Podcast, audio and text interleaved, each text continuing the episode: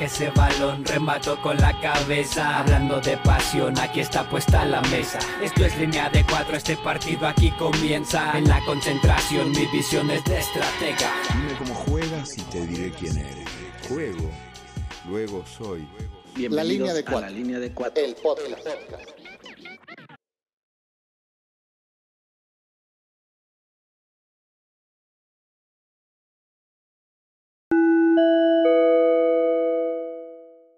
La alineación de hoy es traída a todos ustedes por Birrería La Bola, especial Día de las Madres.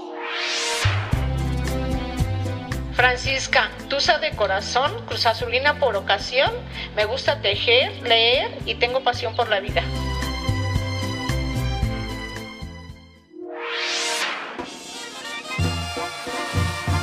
Vicky, mamá de BC, psicóloga con maestría en desarrollo del niño y americanista de corazón.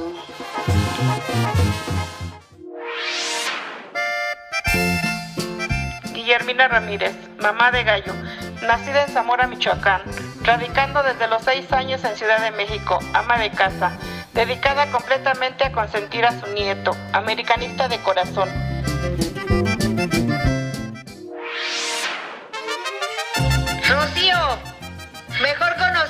Conocida como Chulada, aficionada de corazón de las Chivas Rayadas de Guadalajara.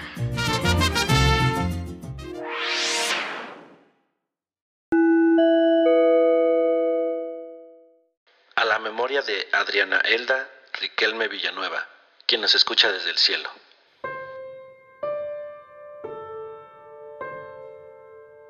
Hoy se cumple un 10 de mayo más, en el que de nuevo no tengo el privilegio de contar con tu presencia física, pero sí de tus cuidados en donde quiera que estés y de conservar tu recuerdo indeleble hasta el día de hoy. ¿Qué mejor forma de rendirte un homenaje breve, sencillo, pero no por ello menos emotivo en el marco de estos festejos? En este espacio de la línea de cuatro, haciendo presente los vínculos de tu memoria y el fútbol. Realmente no te gustaba el fútbol, sin embargo, eras más que consciente de mi afición por el fútbol y sabías que cada 15 días tenía religiosa e inexorablemente una cita a las 12 del día cada domingo para ver a los Pumas jugar. De ahí se abría el espacio para comentar, para criticar la conclusión frustrada de una jugada, de las quejas y los reclamos si el resultado era adverso para los Pumas, o una muestra de alegría cuando después de los 90 minutos y el tiempo de compensación, los Pumas lograban la victoria, victoria tan esperada por mí y por lo tanto por ti. Poco a poco mis comentarios empezaron a cambiar tu perspectiva del fútbol. De pasar a ser un juego en el que decías cuán difícil debe ser pegarle a una pelota, empezaste a entenderlo un poco más y reconocer el grado de dificultad que tiene. Esos comentarios permitieron que me compartieras algunas cosas que mi papá llegó a contarte sobre el fútbol y en particular sobre el fútbol español.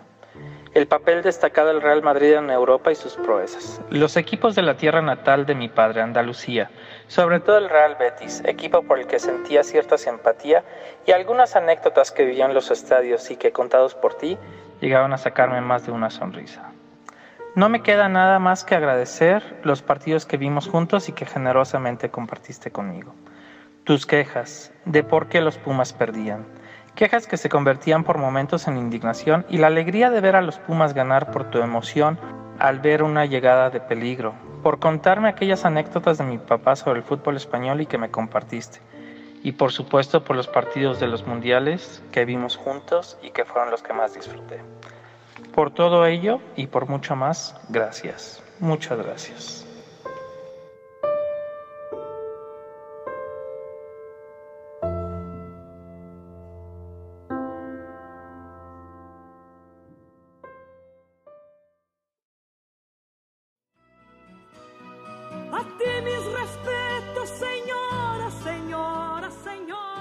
La línea de cuatro, especial. ¿Y si lo encuentro yo, qué te hago? De Día de las Madres. A ti luchador incansable.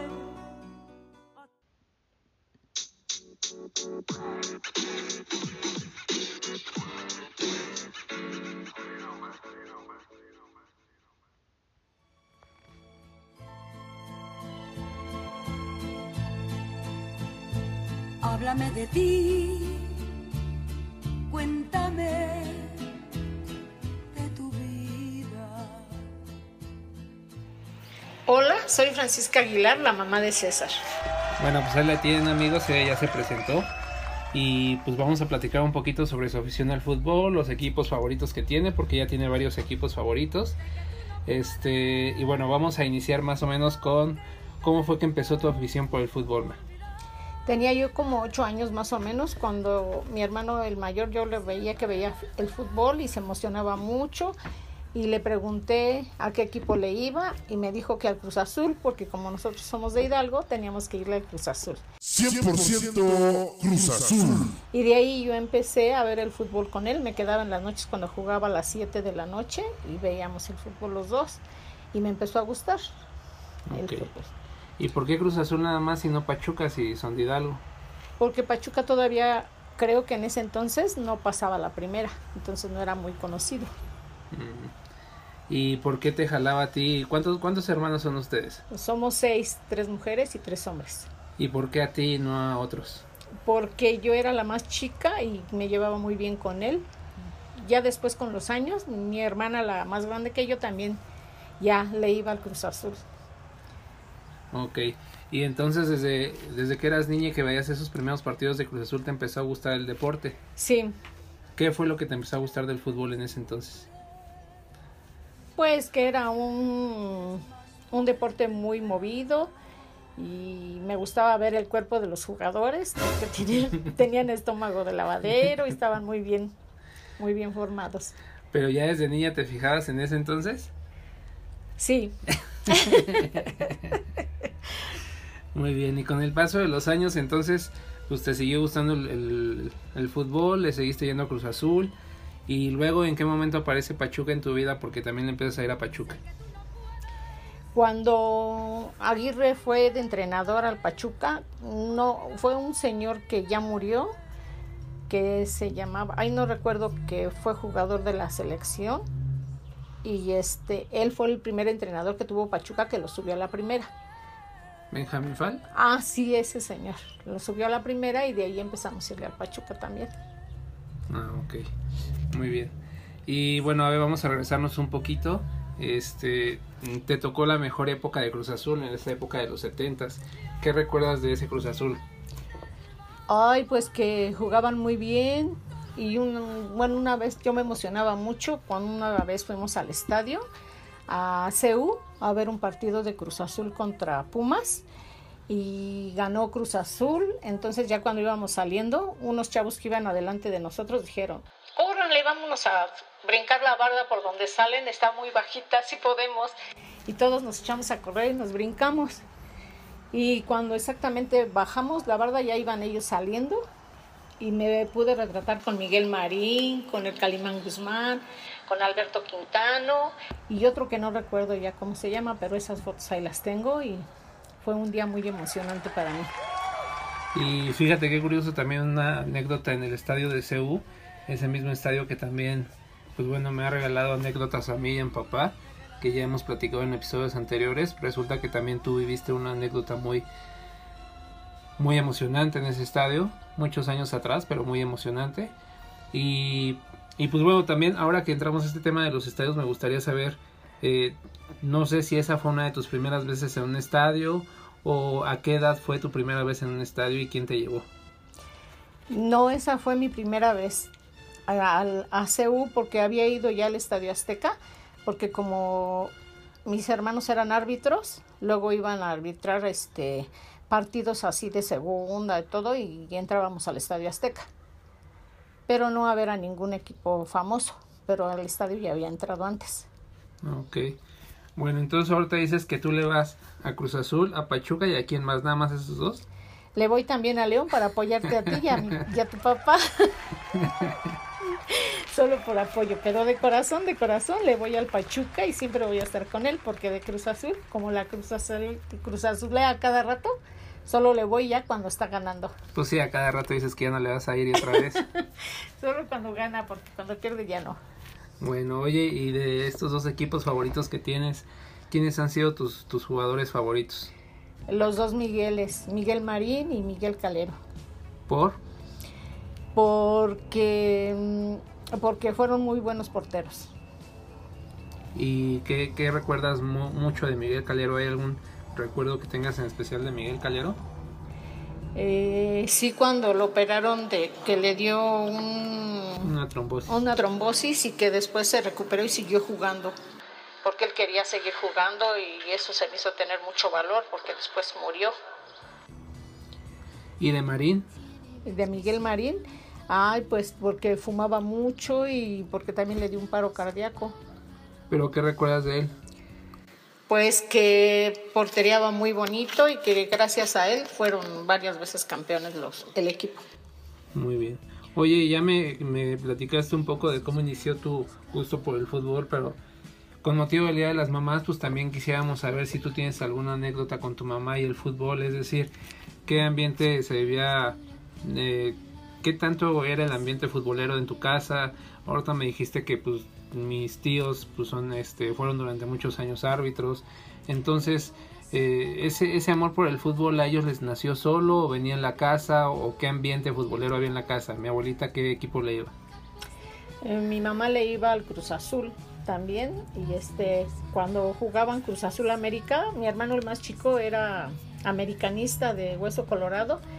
Tendría como 10 años y ya le iba a la América y se peleaba con nosotras cuando jugaba Cruz Azul América.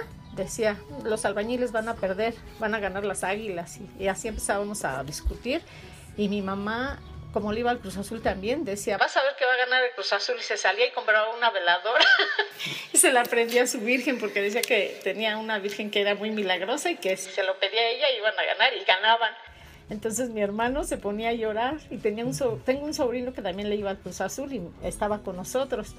Y entonces decía, ya ves, ya ves, mi abuelita tenía razón, ganó porque le prendió la veladora a la Virgen y se ponía a llorar mi hermano y mi Como mamá. buen americanista se pone a llorar. Sí, y le decía, y le decía a mi mamá, ¿por qué lloras? Si el América no te da de tragar, te doy yo, te doy yo, ¿por qué le lloras? Y de, no, es que yo lloro porque, porque tú las, los apoyas a ellos y luego pierde, y hasta prendes la veladora a tu virgen y por eso pierde el América. Y se ponía a llorar y le decía, ¿y este? O sea, mi sobrino era mayor tres meses, es mayor tres meses que él. Decía, ¿y este? Nada más me anda diciendo toro en grosería y lloraba más y más. Y así eran los pleitos cada que jugaba Cruz Azul América. Muy bien. Oye, y ya para finalizar, ¿qué te gustaría qué te gustaría ver en este torneo? ¿Que Cruz Azul sea campeón o que o que Pachuca logre meterse a, a la pelea por el título y le gane el campeonato? ¿A quién preferirías de los dos? Pues yo preferiría a Pachuca, pero parece que va a ganar Cruz Azul. ¿Por qué crees que ahora sí va a ganar Cruz Azul? Porque va muy bien y ya dijo que va a ganar y que va a ser el campeón. Cada año, cada temporada dice lo mismo, ¿verdad? Pero creo que ahora sí, ya va más seguro. A ver, tú que durante muchos años has vivido las frustraciones de Cruz Azul, ¿qué le podrías decir a, a la directiva de Cruz Azul en este momento en representación de toda la afición? Que, mm, que creo que ahora sí contrataron al técnico ideal para el Cruz Azul. ¿Y qué les pedirías? Pues que ganen el campeonato. Muy que bien. tengan fe, porque va a ganar ahora sí. Y ya Y lo también me gustaría que Pachuca pasara. Oye, ¿te gustaría ver en, en algún día de regreso a Javier Aguirre en el Pachuca? Sí, Sí. sí, yo quisiera que él fuera, porque cuando estuvo con ellos lo llevó muy bien al equipo. ¿Y a qué jugador te gustaría ver jugando en Pachuca? A, a Boselli. Quisiera que viniera y jugara en el Pachuca. Muy bien. Oye, ya lo último, un mensaje que le quieras dar a todas las mamás en este su día. Ay, pues que la pasen muy feliz, todas las mamás y las que están enfermas que se curen y que vivan muchos años. Muy bien. Y un mensaje para, para las mamás de los de mis compañeros de la niña de cuatro. Pues que les guste el fútbol, porque es muy bonito. Muy bien, gracias.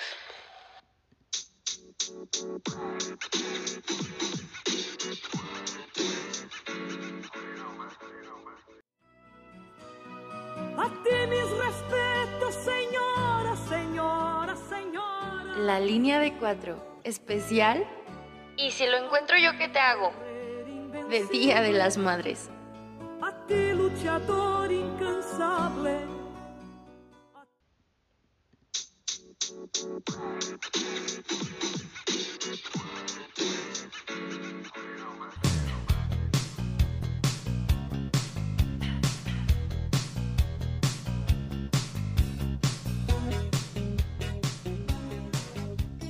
Vamos a hablar con Guillermina Ramírez, ya escucharon su presentación.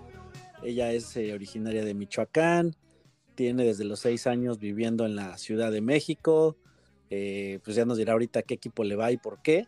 Y sobre todo, y muy importante, es la orgullosa abuela de un pequeño latoso que para el momento en que este episodio se está publicando debe estar subido en algún mueble o molestando a Fando, nuestro perro, ahí en la, en la reunión, debe estar ahí este, jugando muy alegremente. Y pues ella es Guillermina Ramírez. Ma, ¿cómo estás? Este, feliz Día de las Madres, ¿cómo te encuentras? Muy contenta porque estamos aquí todos reunidos, especialmente porque tú estás aquí entre nosotros y como siempre ya sabes que para mí la familia es lo primordial. Y yo creo que el 10 de mayo es la fecha en que más festejamos, lo menos del lado por acá de los Ramírez Becerra, ya sea Navidad y después el 10 de mayo, nos juntamos eh, todos, este, pues festejar a mi abuela. La familia es muy grande. Cuéntanos cuántos hermanos tienes y cómo, cómo festejaban o qué recuerdas del 10 de mayo antes de entrar al tema del fútbol. Pues recuerdo muy bonito que fuimos, soy la segunda de, de 10 de familia de mamá. Fuimos primero puras mujeres, entonces no había hombres en casa. Mi papá, él nos festejaba como decía que éramos sus madrecitas desde pequeñas, fuimos su adoración y cada año él nos atendía como reinas. Desde pequeñas nos reunía para el festejo de mamá. Crecimos, nos casamos y fue con más honor que él nos dedicaba el día especialmente para reunirnos en familia. Eh, no trabajaba él, se dedicaba a hacernos la comida, nos ponía un tequilita en el centro de la mesa, entonces, para mí es un orgullo eh, festejar el Día de Mamá y como siempre, las reuniones no nada más es el 10 de mayo, que sea motivo de reunirnos, pues es grandioso, es maravilloso, porque el hecho de estar con la familia es lo máximo. Y bueno, para empezar, ¿te gusta el fútbol? ¿No te gusta? ¿Lo disfrutas o más bien lo has padecido? Teniendo en cuenta que a tu esposo le gusta el fútbol, a tus hijos les gusta el fútbol y a tu nieto probablemente también le va a gustar el fútbol. Cuéntanos. Sí me gusta, me ha gustado desde pequeña porque en familia mi papá no, no sabía de fútbol, mi mamá tampoco, pero por parte de mamá sus hermanos sí les gustaba el deporte, incluso tenía el hermano más chico, ya estaba casado. Yo creo que yo tendría algunos, que serían 10 o 12 años, nos llevaban al estadio, que era maravilloso ir al estadio porque pequeño, pues el chiste era que te sacaran a pasear, pero mi tío nos llevaba al estadio, pero su esposa era de Guadalajara. Lógico que él iba al Guadalajara. Mi tío le iba a la América, entonces dependía en el lado de la porra que nos tocara. Si nos tocaba del lado de pues de la América, decía aquí no hay porras para las chivas, porque pues nos van a agredir, ¿no? Si nos tocaba lado de la chivas, decía aquí no diga nada de la América. Y era divertido, porque a la hora de salir, este, pues nos compraban el dulce o la banderita o la playerita que dijera del equipo que nos gustara. Yo desde pequeña me gustó el del América porque mi tío le iba al América. Entonces para mí mi tío era mi héroe, entonces yo lo admiraba y pues era divertido porque andar con el tío y en el estadio pues era muy bonito porque no tenía este un papá que le gustaba el fútbol, mi papá no le gustaba. Y otra cosa muy importante que uno de niña, el fútbol para una niña pues en casa, o al menos en la de mamá, no era agradable porque decía que no era de niñas, que ese era deporte de niños, y no te dejaban jugar, no te dejaban, por ejemplo, ir a un campo, tú como niña a patear un balón. Entonces, pues, era bonito ir a verlo nada más con el tío y que te explicara qué jugadores había y que cuál era el más destacado y pues ya vas creciendo y te va gustando crezco más, empiezo a tener amiguitos y coincidencia casi los amiguitos eran de fanáticos del América. Y ahí seguí, ahí seguí con el entusiasmo de seguir creyendo en el América, gane o pierda, yo siempre he sido americanista. Y, por ejemplo, para ti, ¿cómo fue? Porque estamos hablando del Estadio Azteca, ¿verdad? Del haber ido al estadio. ¿Qué edad tenías y qué, qué impresión te dejó al ir al estadio, ver a, pues, eh, la magnitud del edificio, de la construcción, a ver a tanta gente? ¿Cómo recuerdas esos, esa impresión de haber ido cuando tenías cuántos años? Pues yo calculo que tenía como 12 años cuando este, este, mm, un poquito más que Reynoso, este, cantaba su, así que su himno, y, y para mí se me hacía así como muy impresionante que cuando empezaba el partido empezaba a, a cantar, ponían ese himno del América, que la cantaba Reynoso, pues se me hacía muy bonito, se me hacía como algo grandioso y pues de pequeña te enamoras de, de cualquier personaje grande.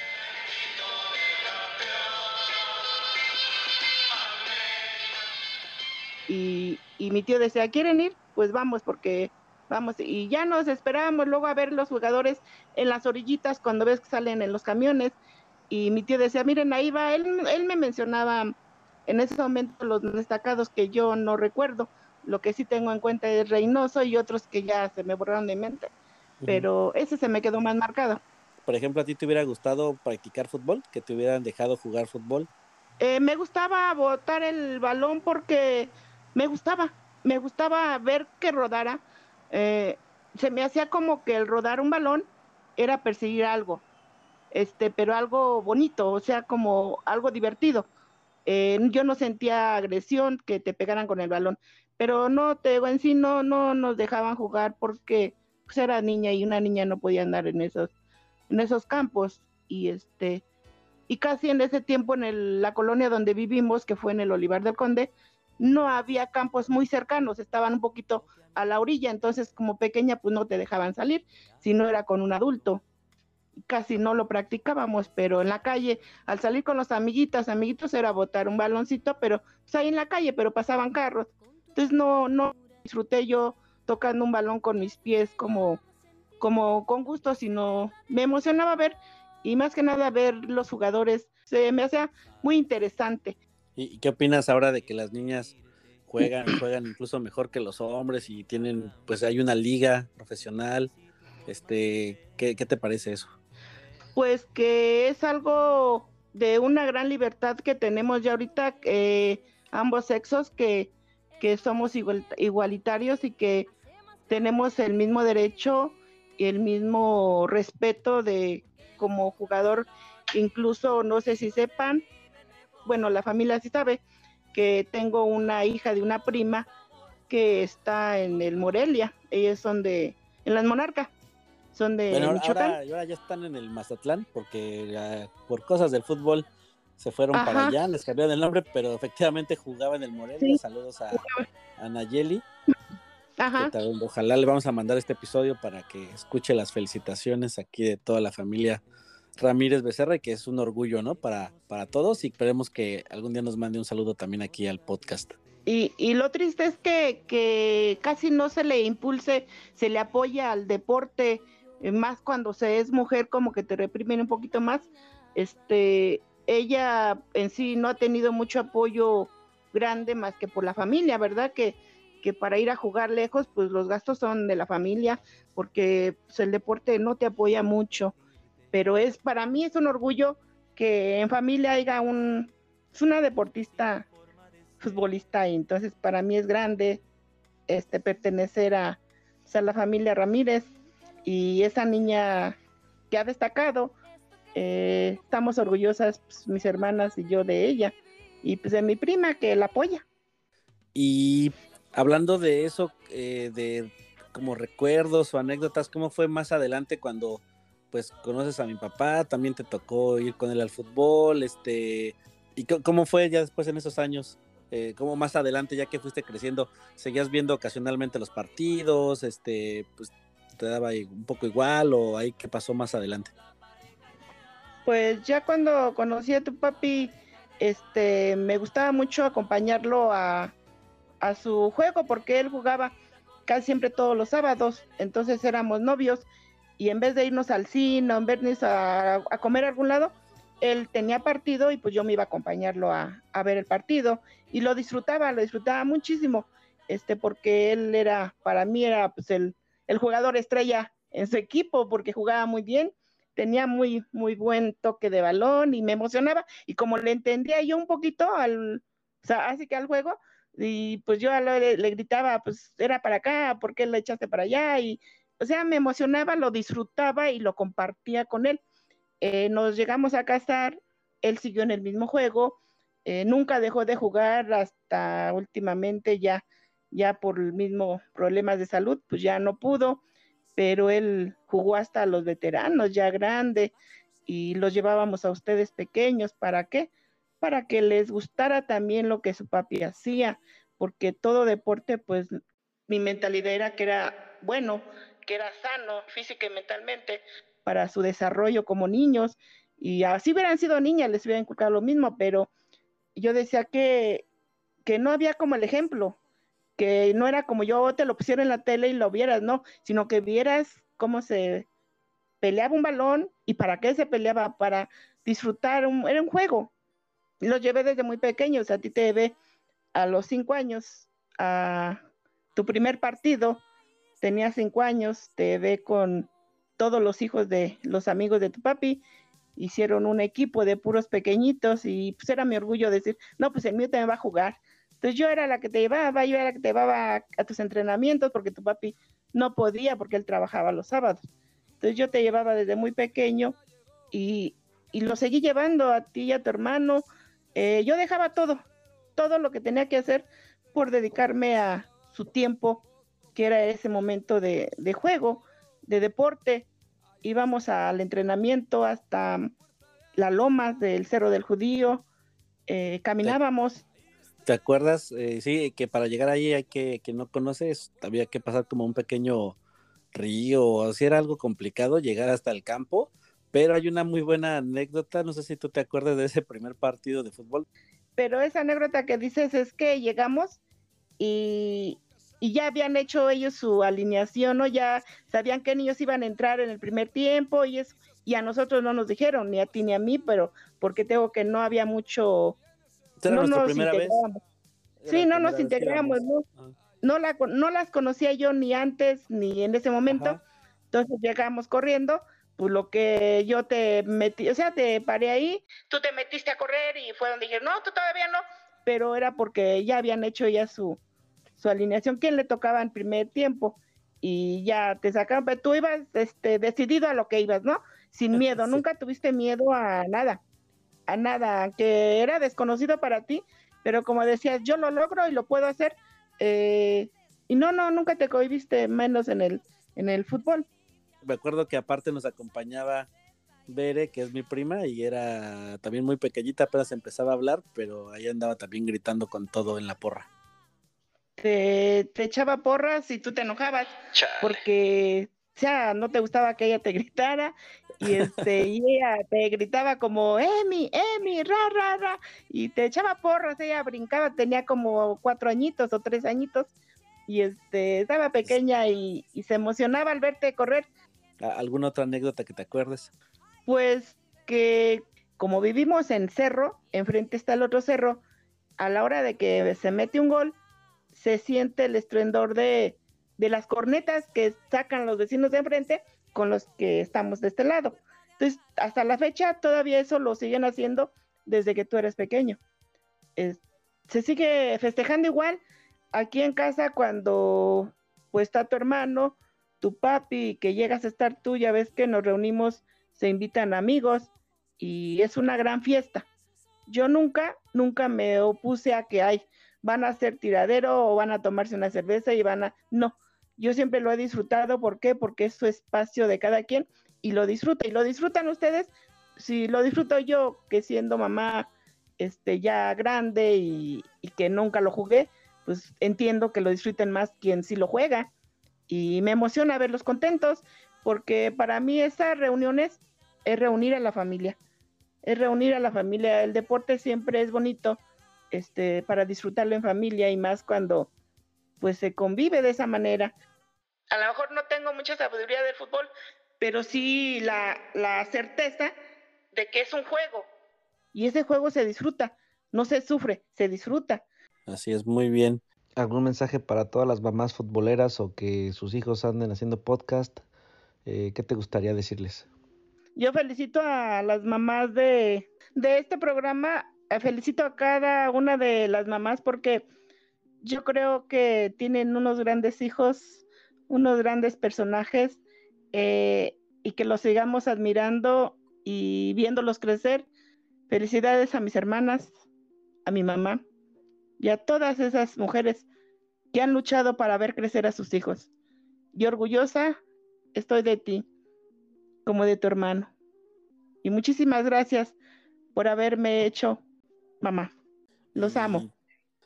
Muchas gracias, mamá, otra vez y pues feliz, feliz Día de las Madres.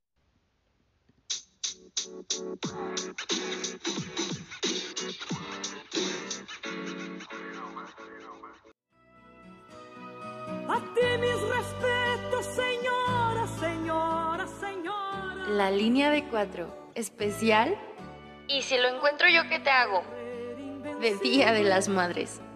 A ti luchador incansable.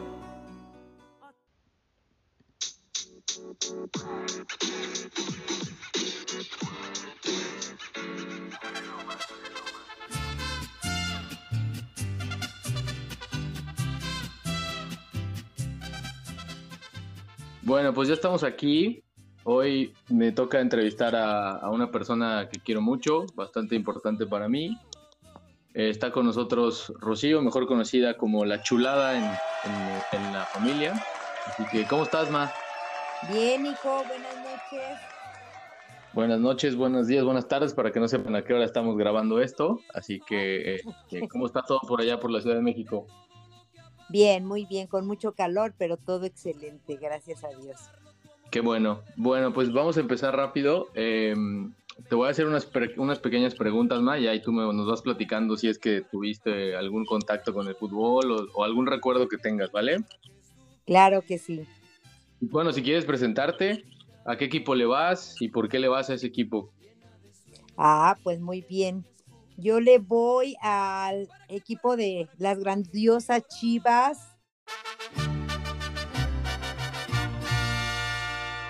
Siempre desde pequeña mi papá le iba a la América, pero yo siempre con las Chivas. ¿Por qué? La verdad no sé, no sé si me gustó su, su, su escudo, su camiseta, la chivita que siempre salía, porque antes salía, la televisión era de blanco y negro, imagínate. Sí. Pero yo feliz, feliz de ser chiva de corazón siempre, toda la vida. Muy bien. ¿Alguna vez, cuál es tu primer recuerdo que tienes con el fútbol? ¿Te llevaron alguna vez de niña al estadio? ¿Te sentaban a ver los partidos en la tele? ¿O, o qué, qué te acuerdas? No, realmente, eh, pues bueno, mi abuelo y mi, mi, mi padre sí fue, eran muy futboleros, pero pues todo era dentro de, de casa, en la televisión. Y la primera vez que, que entré a un estadio de fútbol, pues fue prácticamente contigo y con, con tu papá y tu hermana. Fuimos a ver un partido de Chivas Cruz Azul Ajá. y padrísimo, nos la pasamos súper padrísimo. De hecho, pues nada más conozco el estadio de fútbol de, del Azteca, el de Cruz Azul, y al que fuimos, creo que fue el de Pachuca o Puebla, hijo, no me acuerdo bien. El de Puebla y el Ah, OmniLife. Ah, y el OmniLife, sí, que fue lo máximo, eso fue lo máximo. De hecho, que hasta perdimos con el Querétaro, ¿verdad? Perdimos con el Querétaro, sí, nos echó el Querétaro en, en liguilla. Ay, sí, sí, sí, me acuerdo de eso. Pero bueno, fue una experiencia súper, súper padrísima. Me, me encantó, me encantó. Y mm, sí, mi, la- ahora sí que mi primer recuerdo es con la familia que es papá, este, hijos. Y este, y muy padre, la verdad, muy contenta y siempre lo, lo disfruté. Y un partido en el Azteca de México, yo trabajaba en Confía y ahí este, vendíamos los boletos para cuando vino lo- el Mundial de México. Y, este, y sí, pues a mí me regalaron dos boletos y fuimos al, al estadio. Ah, o sea, ¿fuiste un partido del Mundial? Sí, claro, aquí en, aquí en el Azteca, sí, es correcto. Ah, ah mira, esa no me la sabía, esa historia. Sí, sí, sí, sí. No, te digo que me los regalaron ahí en Confía, donde trabajaba. Ah, mira, muy bien. ¿Y qué partido era? ¿Te acuerdas, no? Era México contra Colombia o no, Canadá, Canadá. Ah, vale. Pero entonces eran, eran para las eliminatorias, ¿no? Sí, sí, sí, no era así el grandioso este, partidazo, pero bueno, era para entrar a, competir al, mundial, pues. Ah, mira, muy bien. ¿Y, ¿y tuviste o tienes algún, algún jugador que, que haya sido tu ídolo? Híjole. ¿O a qué jugador, o a qué jugador tú puedes decir que admirabas? Ay, pues al Bofo, el, el Bofo, bueno, es lo máximo, la verdad, como, como jugador. Inclusive, eh, no me acuerdo si el Bofo estuvo cuando fuimos al OmniLife. No, ya no estaba el Bofo más. Todavía no, ¿verdad? Ya no. No, ya se había ido, ya se había ido. Ay, sí, no nos tocó verlo, pero este, híjole, ¿quién más estuvo? Bueno, es que la verdad de nombres no, no, no, ahora sí que no puedo decir nada porque no soy así como que ahí está el otro, pero bueno, mi equipo es la Chivas, claro que sí, con mucho orgullo. Eso, muy bien. ¿Eh? Oye, a ver, cuéntanos alguna anécdota en el estadio, algo que te acuerdes de las veces que hemos ido. No, hombre, el primer. Si pudieras resumir una anécdota, ¿cuál sería? Híjole, pues bueno, eh, la primera, bueno, hay varias, pero la que más, híjole, bueno, me encantó. Ibas tú chiquito, estaba chiquito y Caris iba de brazos. Y este, me acuerdo mucho porque este fue la primera vez que fui a, la Azteca y estaban jugando los jugadores. Y bueno, ya ves que no, no soy un poco intensa en los partidos, ¿verdad? Y hombre, empecé a gritar, árbitro vendido ya sabes, bueno, acá tu mamá le salió todas las groserías y tú volteaste. Mamá, eso no se dice. Y yo aquí puedes decir lo que quieras, no hay problema, aquí grita lo que quieras. Pero bueno, me acuerdo mucho de tu cara así como de que, ¿qué estás diciendo? Ahorita se va a enojar mi papá por decir grosería. yo, no, tú di lo que quieras, aquí puedes decir lo que quieras. no, no, no, cómo me acuerdo. Sí, para, para quienes nos están escuchando, ese, ese partido, yo también me acuerdo mucho, fue un Chivas Atlante en el, en el Estadio Azteca. Ah, ah, ya, ya ves, ya ves, ok. Y estábamos, y estábamos en la cabecera en la cabecera del estadio, en la cabecera del visitante. Bueno, ese día todo el estadio era de Chivas porque había como 100 personas del Atlante nomás. Pero estábamos en la cabecera donde estaba la porra, no sé si te acuerdas, donde estaba la barra. Sí, claro, sí. Y sí, yo iba, no sé, tendría, ¿qué te gusta? 10, 11 años, yo creo, tal vez, ¿no? Sí, pues, pues no, yo creo que más chico, hijo. O más, o más, más pequeño, puede ser, sí, puede ser más pequeño. Y sí, sí, me acuerdo perfecto de los gritos hacia el, hacia el árbitro porque no había marcado una falta. Ay, sí, yo, yo ahí de pelandruja y, dije, no, hombre, y tu mamá, eso no se dice yo. Aquí puedes decir lo que quieras, tu madre te da permiso, caray. hombre, ¿cómo me, cómo me reí de eso? Después dije, sí, sí, me acuerdo. ¿Qué, ¿Qué, le enseñas a tu hijo Rocío? sí, sí, me acuerdo. ¿Jugaste fútbol de chica, ma? Eh, fútbol, pues sí, pero no así de, de eh, formal, no. Jugábamos con los primos, con los tíos. Lo que más nos gustaba también era el americano, por ejemplo, pero fútbol así, este, pues como juegan hoy las chamacas, no, la verdad es que no. Ya, ya, ya, muy bien. Pero sí metí unos cuantos golitos. Eso, muy bien, como el bofo. Exacto, exacto. Muy bien. El bofo es lindo, lindo. Oye, a ver, y cuéntanos, ¿algún recuerdo así que tú te quedes, aparte este, este fue en el estadio, pero algún recuerdo que tú tengas conmigo en el sobre el fútbol? No solo en el estadio, sino con el fútbol en general. Ay, pues cómo no, cuando estabas en secundaria, que íbamos a, tus partidos. Bueno, empezaste tú a jugar fútbol desde los cinco años, ahí en Pumita, no sé si te acuerdas. Claro. Y este, y bueno, pues íbamos a los partidos y bueno, los cargábamos cuando ganaban y bueno, la emoción, festejábamos, hacíamos hasta pachanga y todo. Y, y, ya cuando estuviste en secundaria, me acuerdo mucho que, bueno, pues ya creciste, obviamente, y yo te gritaba, muévete, corre, quítasela y no te dejes, y ya sabes, tu madre intensa. Y, y, me acuerdo que me decías, ya mamá, cállate, por favor, ya no grites, que no sé qué, que, que no sé qué. Y yo decía, no, ya no vuelvo a ir a los partidos a ver a mi hijo, porque pues no me sé estar callada, obviamente. y, y, y, me daba risa porque cuando íbamos, ya sabes, a la escuela, ya sabes, a las noches coloniales y todo, me decían, sí. señora, ¿por qué no ha ido a echarnos porras? Y yo, ay, porque a mi hijo le da pena. O sea, ¿cómo crees eso? Bueno, no, cabe aclarar que no era pena, era más bien que nos distraías con los gritos y no sabíamos si a ti o escuchar al entrenador, eso era lo que pasaba. Bueno, sí, ¿verdad? Yo creo que más bien los espantaba. Acuérdate cuando jugaste americano que te allá también. en Aguascalientes también. También, esa es otra muy buena anécdota, jugando, Ay, sí. fútbol americano en el primer partido en la universidad eh, en una jugada, en una tacleada, clarito así escucho como después de que me taclean, escucho así a lo lejos el grito de mi mamá de métete con uno de tu tamaño o algo así gritaste, ¿no? Sí, sí, oye, ¿qué te pasa? ¿Por qué lo avientas? Métete con uno de tu tamaño. Y bueno, bueno toda la gente botada de risa y yo, oye, no, claro, no, como... mi hijo está chiquito todavía, ¿cómo, cómo que me a tanto? Sí, yo sé. Al fin y al cabo, madre pollita, ¿qué quieres? Sí, yo sé, ma. Eh... Pues fíjate que yo, yo si tuviera que rescatar un momento, aparte de los que acabas de decir, yo sí me quedaba, creo que con el, el juego en el OmniLife. Me acuerdo clarito así de la, de la reacción cuando, porque bueno, para quienes nos escuchan, fuimos a ese juego, este, era un juego de semifinal, de cuartos de, de cuartos de final de liguilla contra el Querétaro. Ay, sí. Y de hecho eh, nos hospedamos en el mismo hotel donde se estaban hospedando los jugadores, ¿te acuerdas?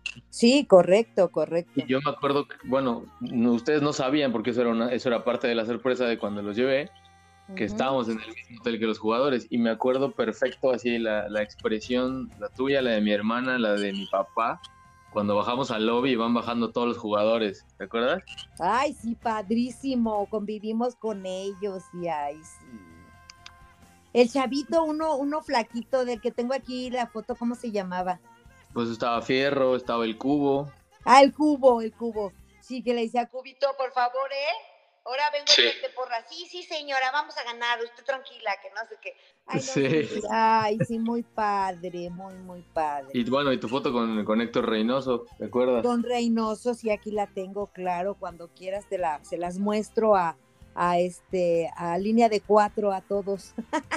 Sí, bueno, y con el ahora el ganador del hexatlón, con el Pato Araujo, ahí estaba también. Ay, el Pato, es verdad, sí es cierto, sí, sí, sí, también. Tengo que de jugadores, ahí se me, se me borran los, los nombres, nada más los veo y bueno, me emociono, pero luego, ¿cómo se llama? ¿Cómo se llama este? Pues ese equipo era, ese equipo era Arellano, era el Chatón, ¿te acuerdas? Arellano, sí. Y el que se fue a meter al, al, al, al camión, ¿te acuerdas que no quiso dar este autógrafos? Eh, no me acuerdo quién era, ma. Eh, Ay, bueno, ese estaba Arellano, estaba el Chatón, estaba Fierro, estaba el Cubo, estaba Araujo, estaba Reynoso, estaba Michel, era el portero. Ay, sí, Mich, claro, sí. Marco sí. Fabián estaba. Marco Fabián, sí, ese, ese también nos este, firmó la, la playera que llevábamos. También nos firmó la playera, sí, Ay, sí. Sí, sí, estuvo, estuvo fantástico, fantástico ese. Sí, yo creo que, yo creo que ese también ha, ha sido de mis recuerdos favoritos. Bueno, ese y el de Puebla también cuando fuimos, ¿te acuerdas? Ay, pues ese no tanto. Yo ya desde entonces ya no quiero ir a ningún estadio. ¿Por qué? Cuéntales más. Ah, es que, ah, bueno, es que, este, déjenme platicarles que nada más íbamos, este, eh, Iván, este, Pepe, Gera, Pepe es mi papá. Ajá, ajá Jera y, y, y creo que nada más, ¿no? Sí, nosotros cuatro íbamos. Y, ajá, y, y yo, entonces, este, desde que llegamos al, al, al estadio, nos separaron a hombres y mujeres. Sí. Y entonces, y entonces, este, les dije, bueno, pues no- me dijo Iván, ¿sabes qué, mami? Nos vemos allá adentro porque nos van a separar, que no sé qué. Ah, bueno, ok, perfecto. Y bueno, yo ya cuando nos metieron, no, me, me dijeron, pásele por acá, que no sé qué, dónde estaban, pues, eh, todas las, las, las butacas y todo. Y bueno, yo todavía hasta me eh, traía otra playera de las chivas y dije, ah, pues aquí les voy a apartar, ¿no? Y llega un fulano, lo que no había, no me había percatado yo es que me habían mandado a la zona de, de, como De la barra. Sí, No, de la porra. La Rebel, esa. que No, no, no, unos- las rebeldes de Pumas. No, no, de la Legión. Ah, ok. Y entonces dije, pues, ¿qué, qué onda, no? Y entonces me dice un tipo, oiga, aquí no se vale estar apartando, que no sé qué, que.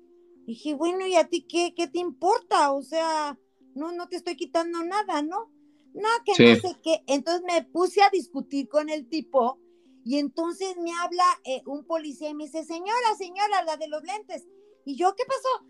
Venga para acá. Yo dije, uta, ya, pues ahora, ahora qué, qué me van a hacer, porque dije, pues oyeron que estoy peleándome con este tipo y me dice, no, le hablan allá. Y entonces del otro lado estabas tú. Sí. Y que me mamá, mamá, ahorita vas a pasar, ahorita vas a pasar. Y entonces me dice el policía, no, dice, quédese aquí, dice, y no se mueva, ahorita en cuanto pueda, la dejo pasar del otro lado. Ah, dije, pues canijo, y entonces que me bajo por mi playera y que le miento la mamá a este tipo, porque dije, es un pelandrujo. Y después cuando tú me dijiste, no, mamá, pues te hubieran agarrado ahí a guamazos, que no sé qué, pero bueno, yo ya me había puesto con ellos al tú por tú, y pues ya, acuérdate, esa fue una, y cuando fuimos, no, hombre, y pues ya nos juntamos y todo, y no sé si te acuerdas, en el medio tiempo, nos, Sí. nos- nos bajamos para ir al baño. No, qué barbaridad, no podíamos ni pasar. Y bueno, Sí. pues como yo iba de mujer nada más, me, me acuerdo que me metí al baño y, y, pues no quedamos en, ¿sabes qué? Nos vemos aquí, ¿no? O sea, no nos, este, espérame aquí. No, hombre, cuando salgo y no veo a nadie, dije, bueno, pues me voy a ir caminando. No, que caminando, no toqué ni el piso porque pasa un muchacho y me dice, señora, va a pasar. Le digo, sí, yo no sé qué cara me vería de angustia. Y me dice, señora, va a pasar, sí. Dice, pues agárrese de mí. Entonces pasa adelante y me pone mi mano en su hombro y me dice, véngase, no se pare. No, hombre, yo ni el piso toqué porque nos empujaban y todo para ir a donde estábamos.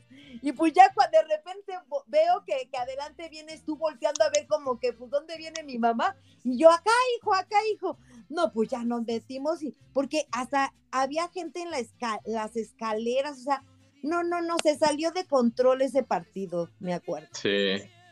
Sí, No, para no, poner un poco el contexto, fue en el, en el estadio Cuauhtémoc, en Puebla. Fuimos desde, viajamos de la Ciudad de México a Puebla a ver el juego y de hecho vimos al juego y nos regresamos. Y cuando lo que cuenta mi mamá de que nos separan a la entrada, eh, separan a hombres y mujeres, pero a las mujeres las meten directo a la zona que estaba reservada para la barra. Entonces, a- y a nosotros nos meten a la, a la cabecera. Cuando me Sí. percato que del lado de la barra, de hecho tuve que darle creo que 200 pesos o 150 pesos al guardia este de seguridad para que te dejara pasar. A ti ya una señora que estaba embarazada, me acuerdo. Sí, sí, sí, sí.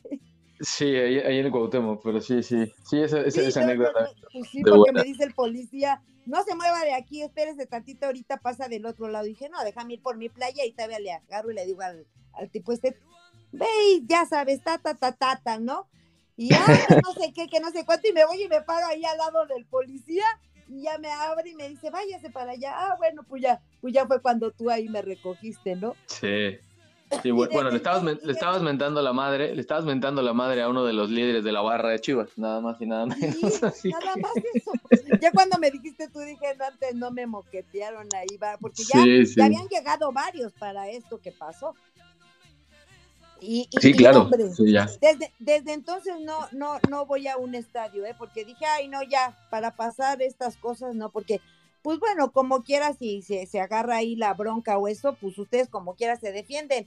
Y luego por estarlo cuidando a uno, ese es el, el problema. Y dije, no, ya no vuelvo a ir a ningún, a ningún partido. Y, y sí, de, de verdad, después de ese partido ya no he ido a ningún estadio. Ya no ha sido ningún otro.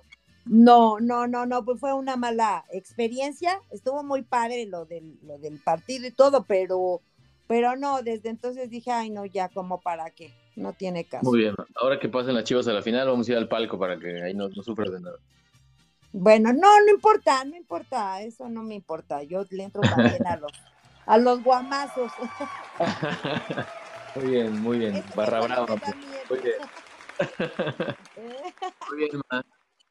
Bueno, pues no sé, eh, aquí tienen una muestra, una prueba también, del, como escucharon cuando el episodio del Día del Padre, del por qué mi papá me hizo de Chivas, y bueno, aquí hay, están ustedes escuchando el por qué se reafirma y, que tenemos una barra brava dentro de la familia, que, que, no le huye a los golpes en el estadio, así que, pues gracias. ¿Algo más que quieras añadir? Ay, pues les deseo mucho éxito. A este, y muchas felicitaciones por todo su programa. La verdad me, me gusta mucho cada que, que, lo escucho. Les mando un fuerte abrazo a todos y sigan emprendiendo todo, todas estas cosas bonitas del fútbol. Les mando vale, un fuerte pues, abrazo. Gracias, Ma. Bueno, pues feliz día, felicidades. Muchas gracias, hijo. Te quiero, te amo, te mando muchos besos, muchos abrazos que ya te di hora que viniste, pero bueno, ahora que te vuelva a ver, te los vuelvo a dar. ¿eh? Muy bien, ma, yo también te quiero mucho, te mando un beso y un abrazo. Bueno, que Dios te cuide. Igualmente, mami. Bye bye. Bye. Arriba las chivas. Eso, arriba las chivas. Así es.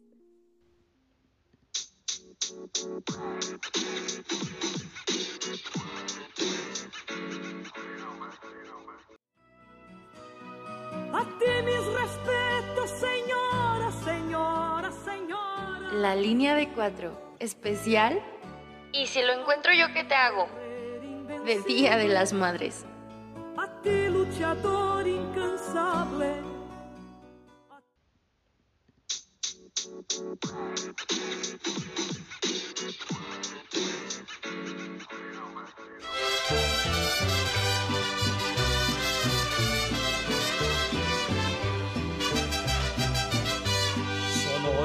querida, tierra consentida de dicha y placer. Continuamos con el especial de Día de las Madres, aquí en la línea de cuatro. Y llega el momento más especial para mí, porque es momento de presentar a mi querida mamá, mi querida madre. Ella es Vicky Martínez, ella es psicóloga, ella es originaria de Nayarit, criada en Sonora eh, y ya desde hace muchos años avecindada en la Ciudad de México. Posee el más bonito acento neutro que ustedes se puedan imaginar. Nunca adivina uno de dónde es de solo escucharla, a diferencia del bellísimo acento chilango del que les habla. Así que para festejarla la vamos a entrevistar y te doy la bienvenida. Ma, ¿cómo estás? Buenas noches, buenos días, buenas tardes. Espero que estés muy bien. Cuéntanos, nos vas a platicar un poco tu experiencia con el fútbol. Yo sé que es quizá poca, pero bueno, vamos, vamos a eso. ¿Te parece? Bienvenida. Muchas gracias, buenas noches y mucho gusto. Me alegra participar en su espacio, que es muy importante y muy precioso. A mí me encanta su podcast. Eso es cierto. Si algo hay que reconocerte es que eres, yo creo, sin lugar a dudas, la fan número uno de este espacio, del podcast, del blog, eh, de todo lo que producimos, de todos los memes que compartimos, de todas las fotografías, los textos. La verdad siempre estás muy al pendiente. Eh, tienes también ahí eh, la suerte, o bueno, no la suerte, ellos tienen la suerte de conocerte a otros, otros miembros del podcast, como Jafet, como el buen gallo. Por ahí no sé si alguna vez coincidiste con el doctor. Si fue así, de verdad lo siento muchísimo. Qué oso que hayas conocido al Vigna Malo. Pero bueno, muchas gracias por tu apoyo en este momento de nuestras vidas, como el podcast, pero bueno, en general, por todo y cada uno de estos 33 años que llevamos juntos y contando.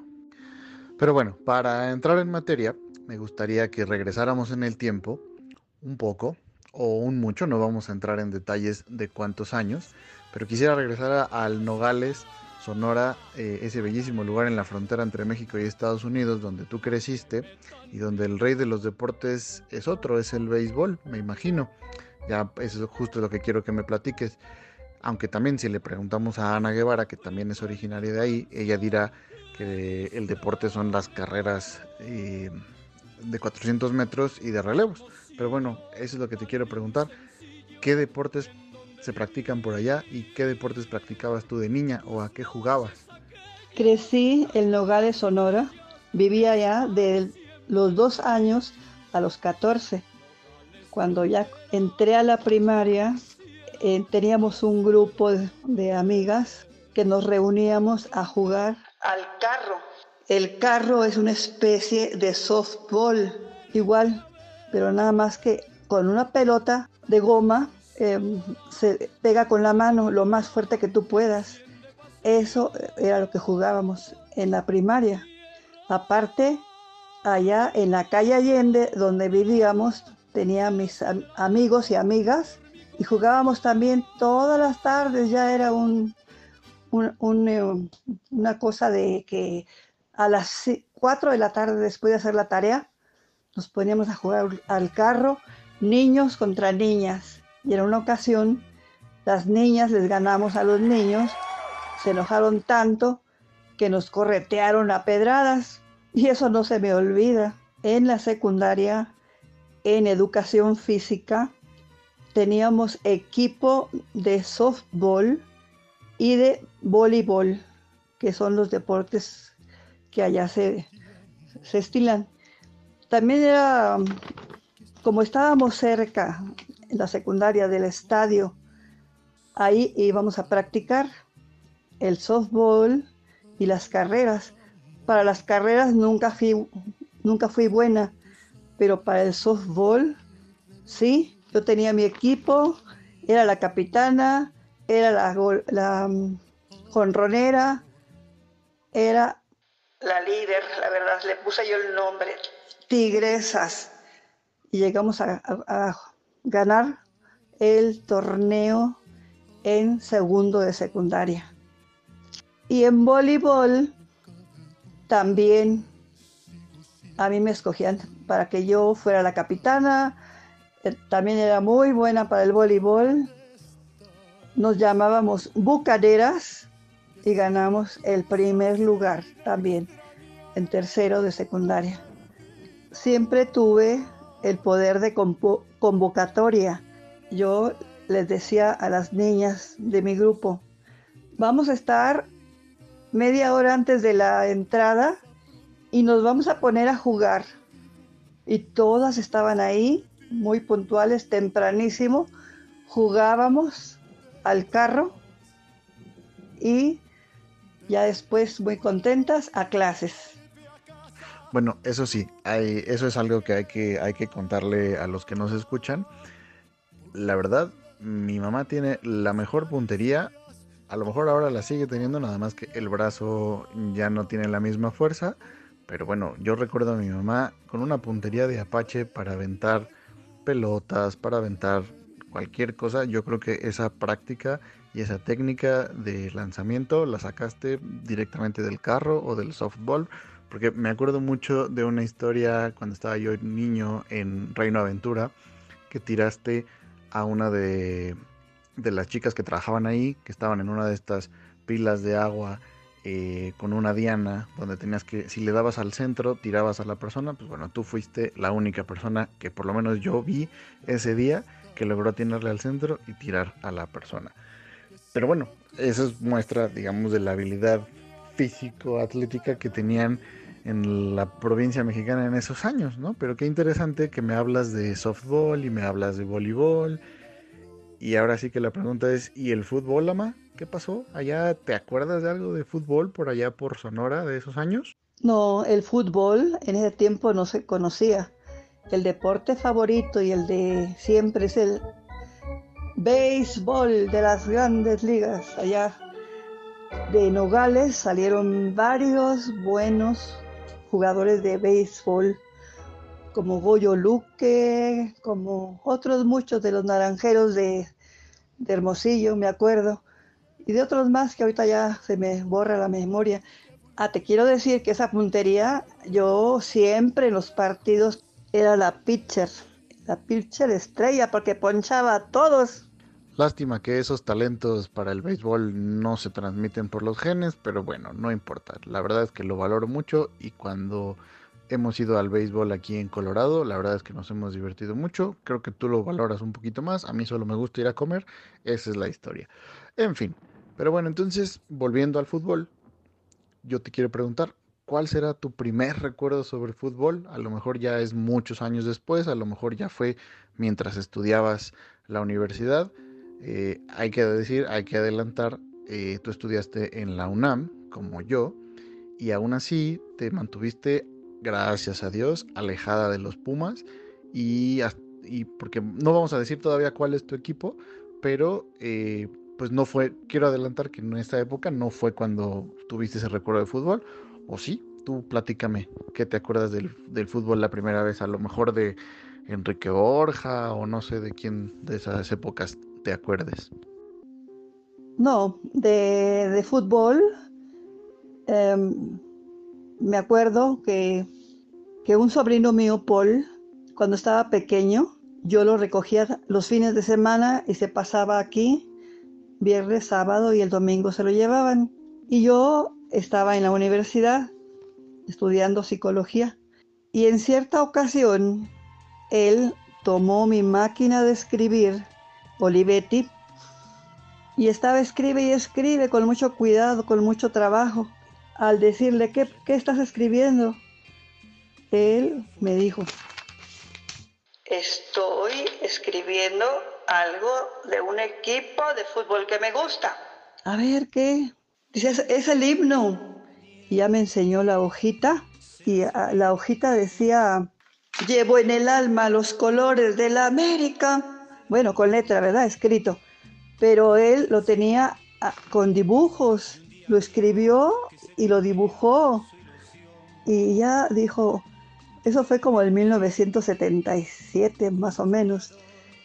Eh, y ese, ese himno, esa hojita que tenía al final, tú serás el campeón, y él ponía ahí un dibujo de, de un águila con como campeones, con una corona, no sé cómo, todavía conservo esa hoja porque a mí me gusta eh, las cosas importantes guardarlas y tengo esa hojita.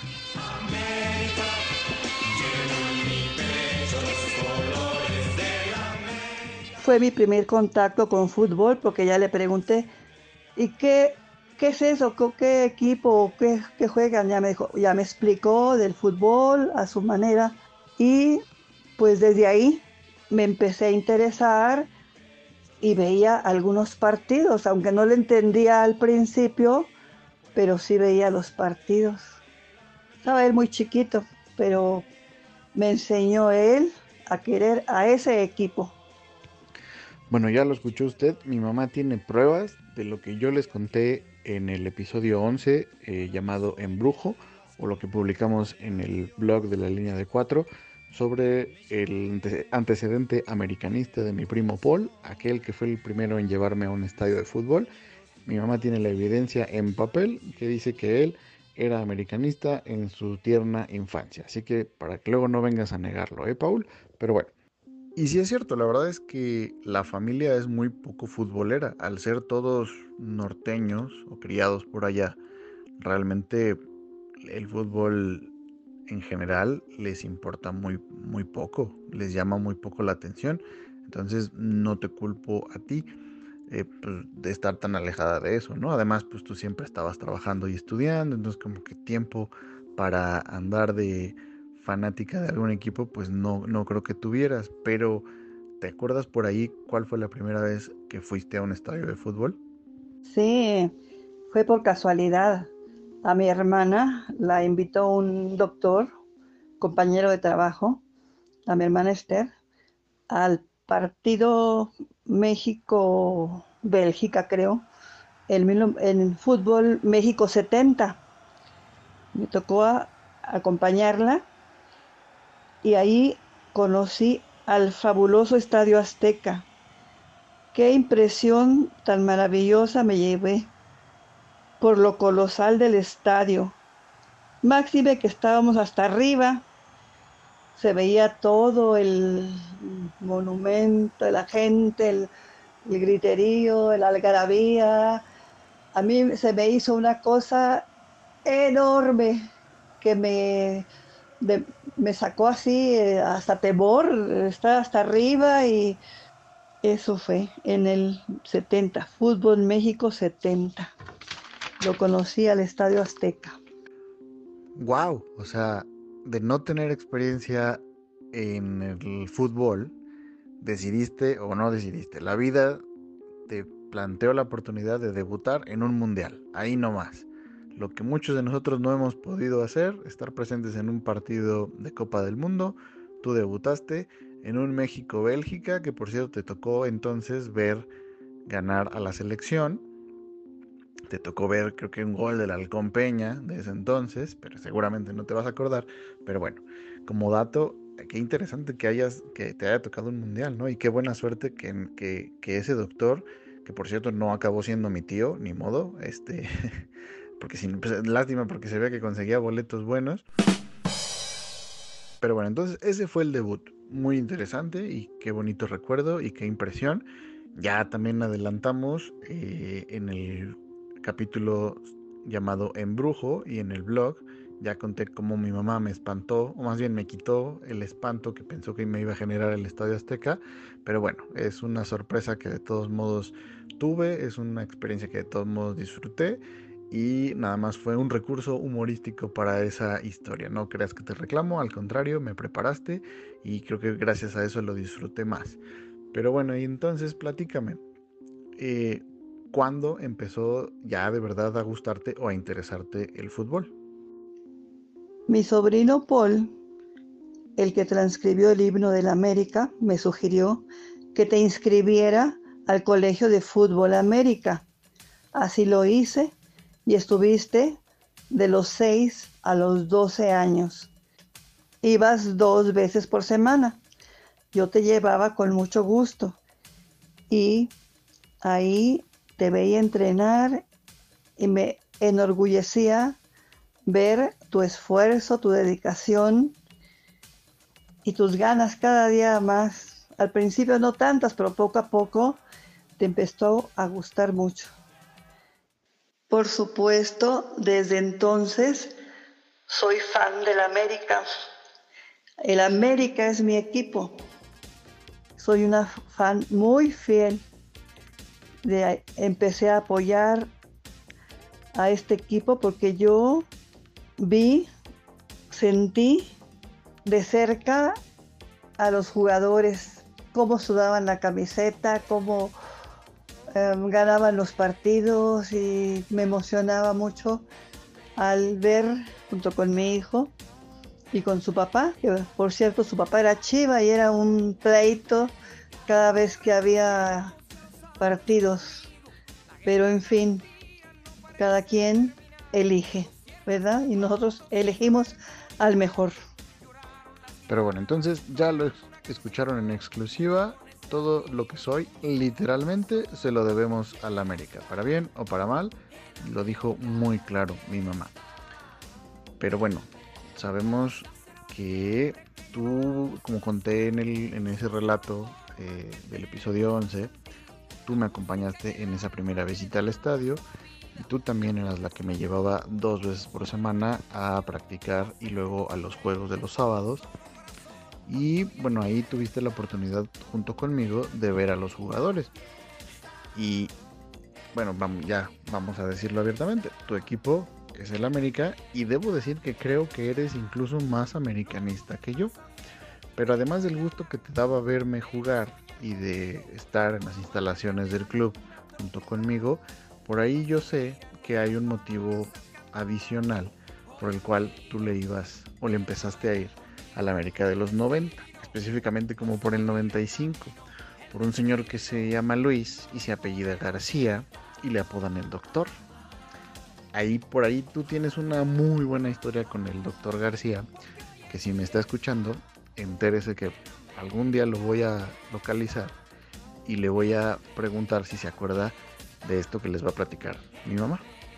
Sí, tienes razón.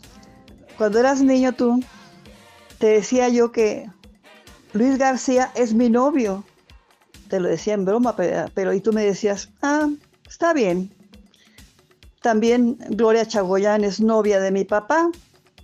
Tú lo tomabas muy natural, pero sí, según yo, era mi novio.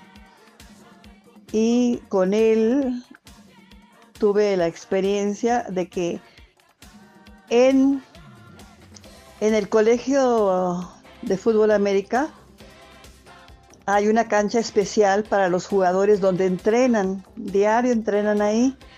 Y los papás de los niños, los acompañantes pueden, si quieren, ir a verlos entrenar. Y ocurrió que en una ocasión, cuando Luis García ingresó a la América, por fin ingresó a la América, que era su sueño, estaba lesionado. Yo fui a la cancha de donde ellos entrenaban, dejé a mi niño en su cancha entrenando y me senté en las gradas que hay ahí en el estadio, eh, en, la cancha de donde los deportistas de, de la América, los grandes, entrenaban. Luis García no entrenaba porque estaba lesionado, repito. Y él nada más daba vueltas a la cancha caminando acompañado de del doctor. Y resulta que al estar yo sentada, de repente pasó frente a mí y, y mi impulso fue decirle, adiós bonito. Luego volteó él, me saludó con la mano así, un saludo muy especial y me dijo, adiós señora. Y esa experiencia me quedó grabada. Ay, me dio mucha satisfacción, mucho gusto. Me hizo el día.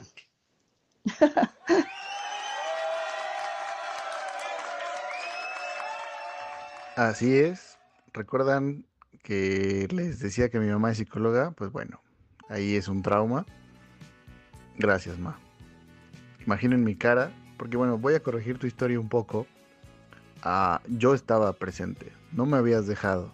Yo estaba sentado junto a ti, estábamos viendo al primer equipo entrenar, eh, como bien dices, en las canchas de, de, atrás, o de adelante, más bien las de atrás éramos los niños. Eh, y, me, y me tocó presenciar en primera fila cómo mi mamá piropeaba a el delantero de la selección mexicana que recién regresaba de jugar en la Liga Española. Y efectivamente doy fe de que le respondió diciendo adiós señora, le sonrió muy amablemente. Lo correcto hubiera sido que saliera y le autografiara algo al niño de la señora que le acababa de, tirar los perros, pero bueno, era otra época. Eh, y además creo que Lucerito, o no sé con quién estaba en ese momento, eh, no lo hubiera dejado. Pero así es, eh, yo crecí con la idea de que Luis García era el, novio de mi mamá. Es una gran historia, la verdad es que, antes me daba un poquito de oso contarla, ahora la verdad la disfruto mucho porque el doctor García me cae muy bien y quizá de ahí viene un poco mi afición, no un poco, yo siempre lo he dicho, mi afición a la Real Sociedad es porque Luis García llegó a jugar allá y pues me gustaba el nombre, me gustaba todo y pues, pues gracias a ese piropo. Pero bueno, no es el único jugador del América que nos tocó ver eh, de cerca en esa época. Recuerdo mucho que alguna vez siempre, veíamos a Pedro Pineda irse muy discretamente. Eh, como, él como jugador era así, sin escándalos ni fanfarrias. Ahí nos tocaba verlo, nos tocó ver a Joaquín del Olmo que me firmó una playera. Eh, por cierto, ahí está, ahora sí te voy a reclamar. Eh, yo tenía una playera firmada por toda la América del 94 y en algún momento se la regalaste a alguien, no vamos a decir a quién, por si lo está escuchando, que estoy seguro no la valoró, pero bueno, no importa. Eh, pero yo tenía esa playera. Em, y uno de los jugadores que vimos en esa época fue un jovencito en ese entonces muy delgadito que jugaba con el 23, un tal Cuauhtémoc Blanco quien por esos años apenas empezaba a ser titular en el América. Y yo creo que recibió uno de los consejos quizá más obvios, pero más contundentes de parte de mi mamá. Así que platícanos qué le dijiste a Cuauhtémoc Blanco un día que lo viste en el campo de entrenamiento mientras lo entrevistaban seguramente para Televisa. Tú te acercaste y le aconsejaste algo. Así es, cuando Cuauhtémoc Blanco ingresó a la América, muy jovencito, se acercó a la reja donde estábamos los papás observando a los niños jugar. Se, puso junto a mí muy amable me saludó y se quedó un rato, seguramente después de la entrevista que dices que le hicieron, pero ahí se quedó junto a mí en la, reja. Y lo vi de momento, un momento y le dije, Cuauhtémoc, usted es muy bueno, tiene mucho talento. Pero le pegan muy, muy duro siempre, siempre le están pegando, no se deje. No se deje que lo golpeen me miró y dijo, Gracias, señora. Lo haré. Y se quedó ahí.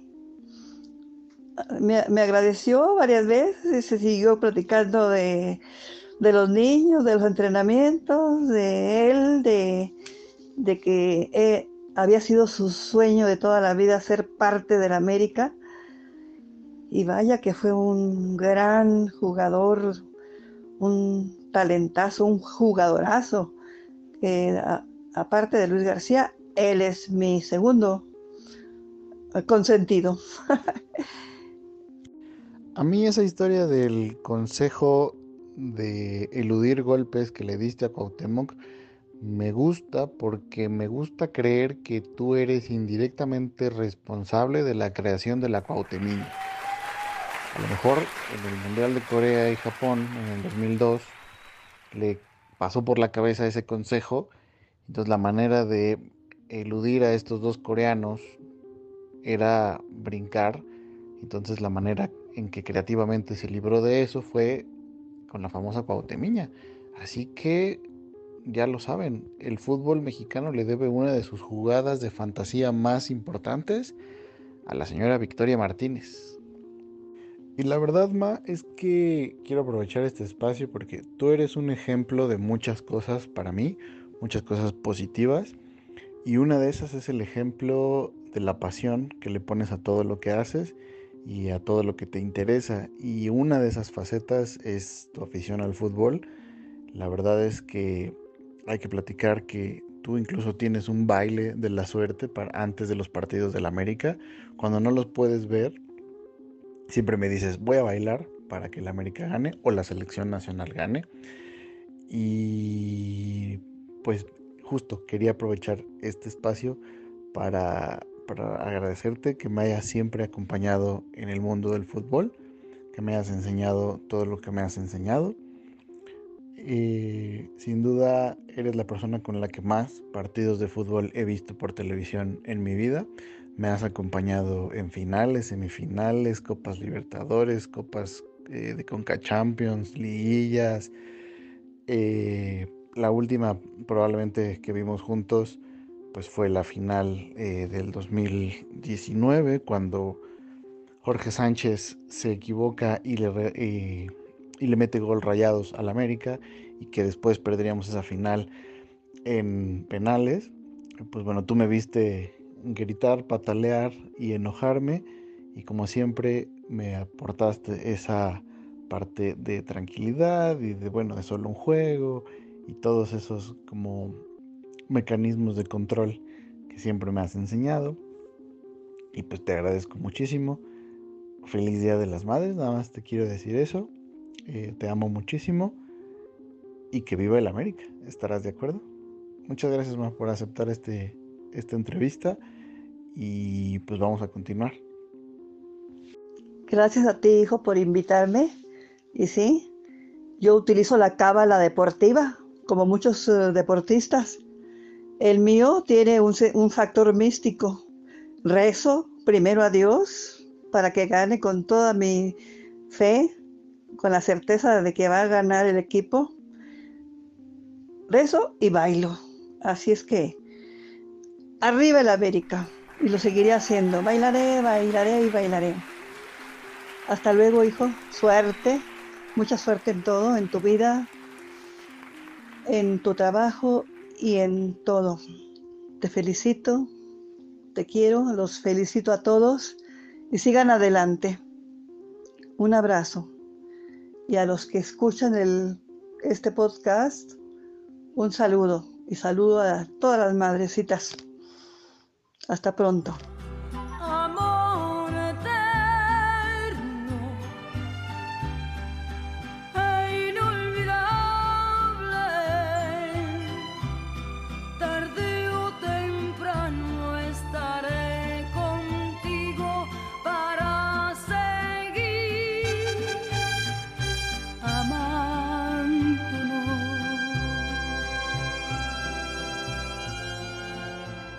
Esto ha sido todo por hoy.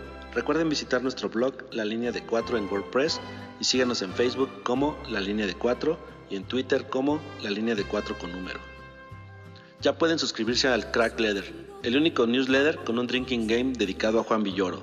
Hasta la próxima. Y hoy por ser Día de las Madres, a todas ustedes, ¡Felicidades! Tengo tranquila mi conciencia. Sé que pude haber yo hecho más por ti. Oscuro